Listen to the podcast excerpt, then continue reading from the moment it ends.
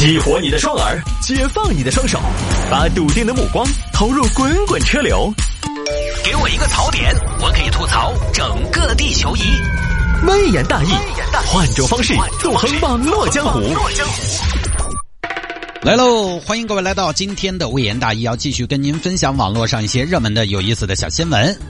下了节目之后呢，也欢迎各位来加我的个人微信号，我的个人微信号呢是拼音的谢探数字的幺三，拼音的谢探数字的幺三，加为好友来跟我留言就可以了。昨天呢，有听众朋友加了我之后说，加你这个微信号有什么用吗？嗯，我竟然无语凝噎，不知道怎么回答。没什么用，就是你，难道大家在社会上去加的那种一面之缘的所谓的朋友？是加了都有用吗？不一定嘛，对吧？多个朋友多条路。再说了，你加了我，你以后就是娱乐圈有人的人呐。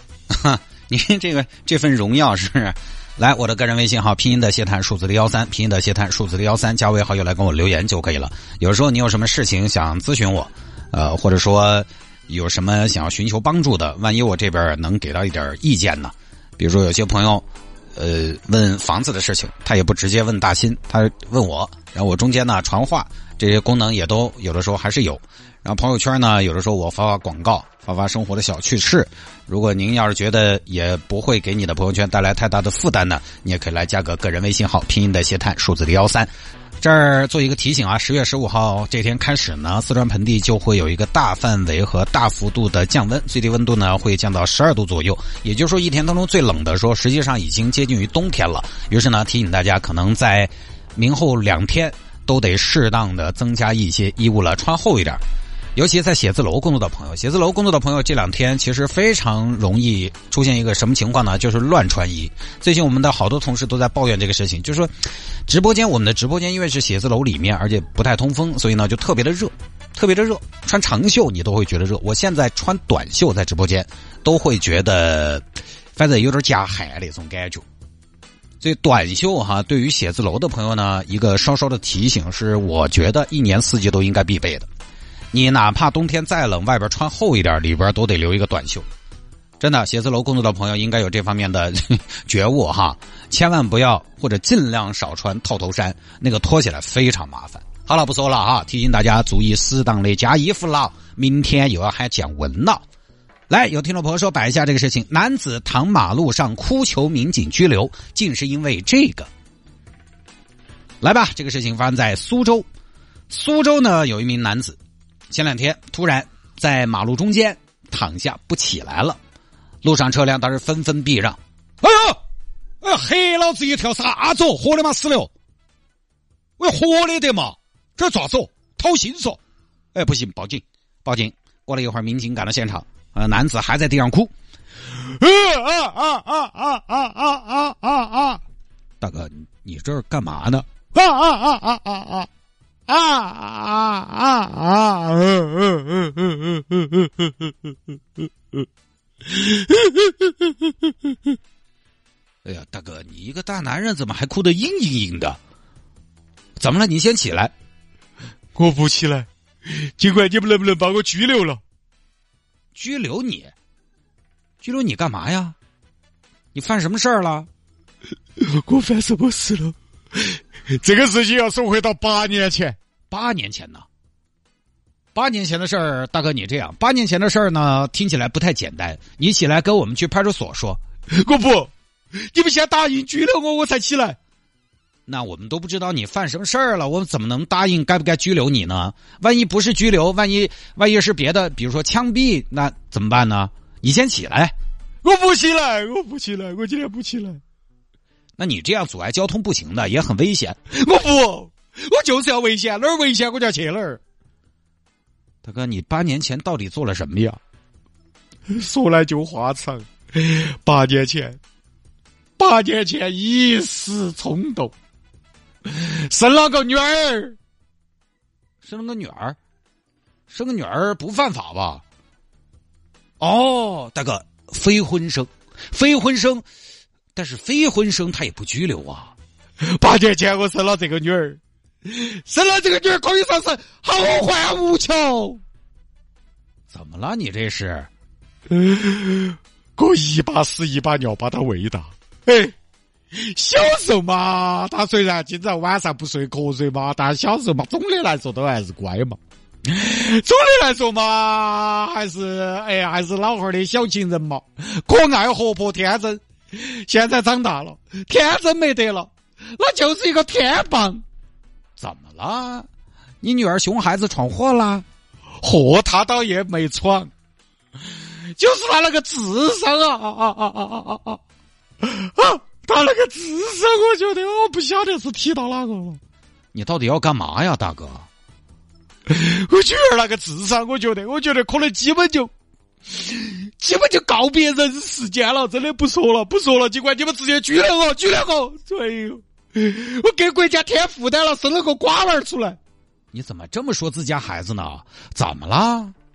这八年前的孩子，孩子还小，你得教啊，大哥。不管怎么样都得教啊，教。我还要咋个教？警官，你那么担心，你再教。那怎么还我教呢？你的女儿我教，我又不是老师，我是人民警察。我还没教啊！我咋没教？我教了的，教不会，教不会。牛角三道都要转弯啊啊！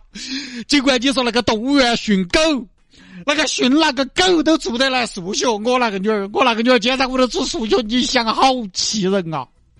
怎么了？来，警官，你答这个题，怎么还我答呢？八百减七百，八百减七百，尽管这道题简不简单？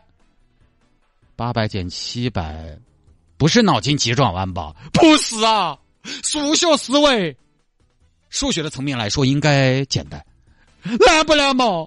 数学的层面应该不难。对呀，就这么简单一道题，我们那个女儿，我给了她三次机会。三次机会全部用完，八百减七百，你问他等于好多？八百减七百，他敢等于九百？八百减七百等于九九百啊！三次机会全部用完都是九百。竹虫子听了都流泪，牛顿听了都沉默，毕达哥拉斯听了都变成了毕达哥斯了。真的啊！啊，大哥就这呀？不至于吧？大哥，你女儿几年级啊？初三了啊！嗯，那你这个还是得好好引导啊！还要咋引导？还要咋引导？我给他说了又说，教了又教。我给他举例打比方，我喊他结合实际。把它看成是生活，不要把它看成是数学题。我还要咋个教？我春风化雨，我谆谆善诱。我给他说八百减七百，相当于你现在有八百块钱，用了七百块钱，还有好多钱嘛？狗的现在娃对钱也不敏感，喊他重复一遍，他说：“爸爸，爸爸，我有八百，用了七百。”还有九百，我说未必钱越用越多。你猜他跟你说啥子？他说什么呀？他跟你说，因为会花钱才会挣钱，花钱是为了更好的挣钱，所以越用越多。你说我没教这种娃娃，我咋个教？当认认真真的家长遇上吊儿郎当的姑娘，打又打不得，说又说不赢他，我真的好无力，好无奈，好绝望哦！就因为这样，大哥，就因为这要躺马路。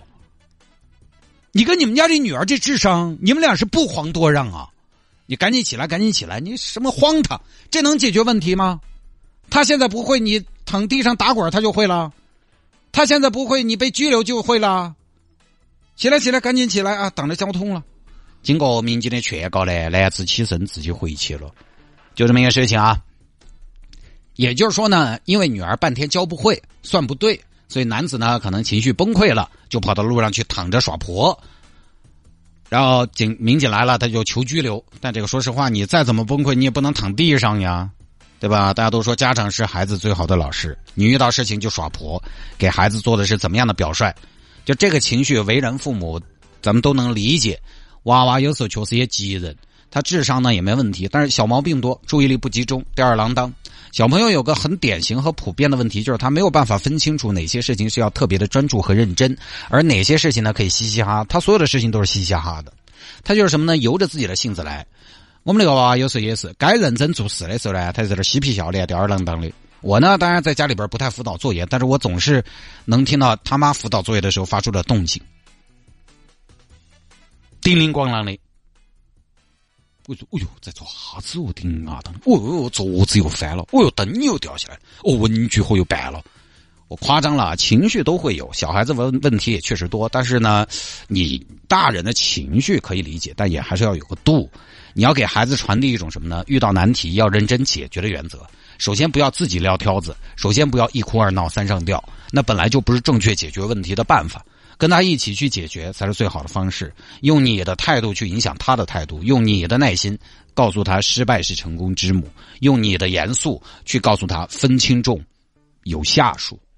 你这倒好，不行了就到大街上去求拘留。孩子怎么看？再不解决问题啊！还有一点哈，孩子小时候，我觉得这点非常重要，就是我们各位家长共勉：孩子小时候以谁为荣？孩子小时候很多时候以父母为荣。孩子小时候，他的自我认可很多时候就来自于爸爸妈妈。